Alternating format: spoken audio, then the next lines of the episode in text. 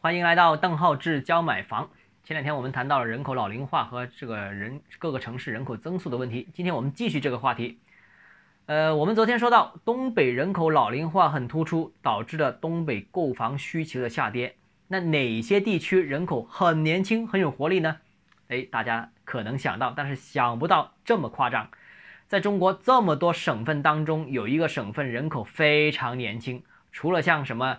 这个这个新疆、西藏这些比较偏远的地区之外啊，在正常的经济比较强的省份当中，广东竟然是排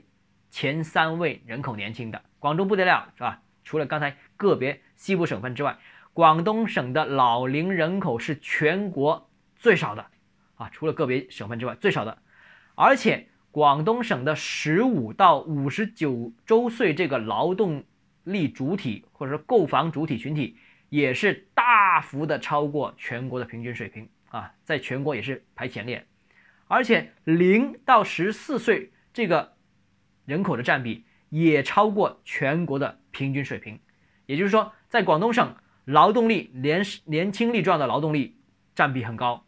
零到十四岁的小孩这个群体占比也很高。老人很少啊，大幅低于全国水平，说明这个广东省的整个整体的人口结构是非常有活力的，非常年轻的，后续还有很多小孩，所以这个也支撑这里的后续的整个购房需求。这种购房需求，无论是初次置业也好，改善型置业也好，都是支持的。后续的年轻人出来之后也要买房，而且不单只是这个基于这个年轻的原来基数的群体。还有大量的每年新增的涌入人口，十年时间，广东省增加了两千，接近两千两百万。就广州、深圳这两个城市，每年新增人口是超过一百三十万，非常夸张啊！所以整个大湾区，所以说是全国最有活力的片区，没有之一。哪怕上海、杭州、南京这些经济也很强的这几个大城市，跟大湾区。哎，相比也是没得比的，无论是人口增速也好，人口结构、年龄结构也好，差距甚远啊。所以这个，我觉得，如果你是一个全国投资者的话，重点关注一定是大湾区。大湾区是远远抛离长三角。当然了，最近一段时间我们见到长三角、珠三角的楼市都很旺，珠三角甚至只是个别城市旺，而长三角是普遍畅旺。但如果我们从人口结构、人口流入的这个趋势看，其实真正有长期支持的应该是珠三角，而非长三角。长三角现在涨得稍微有点多了啊，那要么它是回落，要么就珠三角跟进。那这是我的一些看法，供大家参考，未必对啊，这个看法而已。另外一个呢，我觉得还有是一个比较有趣的情况，就是广州、深圳本科以上学历的人口的占比也非常高。从这个统计数据看啊，这个是明显比其他城市占比高很多。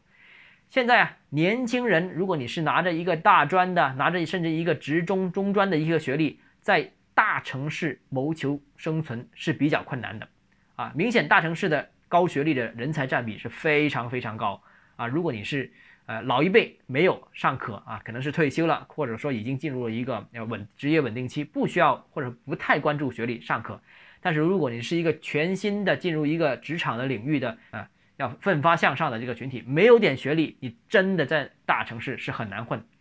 而且现在大城市或者是很多企业对，特别是劳动力市场对三十五岁以上的求职者其实是不友好的。三十五岁以上，很多公司都不要了啊，倒不是说把你裁掉，而是说新接纳的劳动力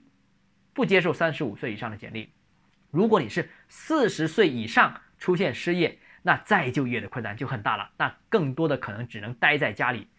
所以呢，我觉得高房价把人压得喘不过气这种说法只是一种片面。其实，在大城市生存压力无所不在，是全方位的，不单指房价，包括学历，包括等等等等很多要素都使得大城市竞竞争异常激烈。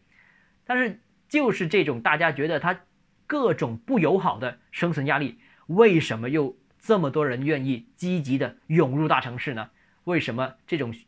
大量的涌进大城市的需求又支持这个房价呢？大家值得深思。所以高房价并不是一个影响个人选择的原因，选择的原因在于收入水平，在于就业机会。房价只是一个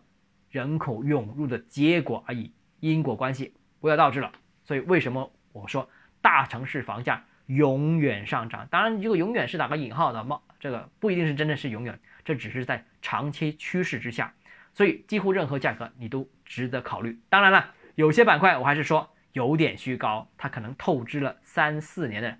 呃两三年甚至三四年的预期也不奇怪。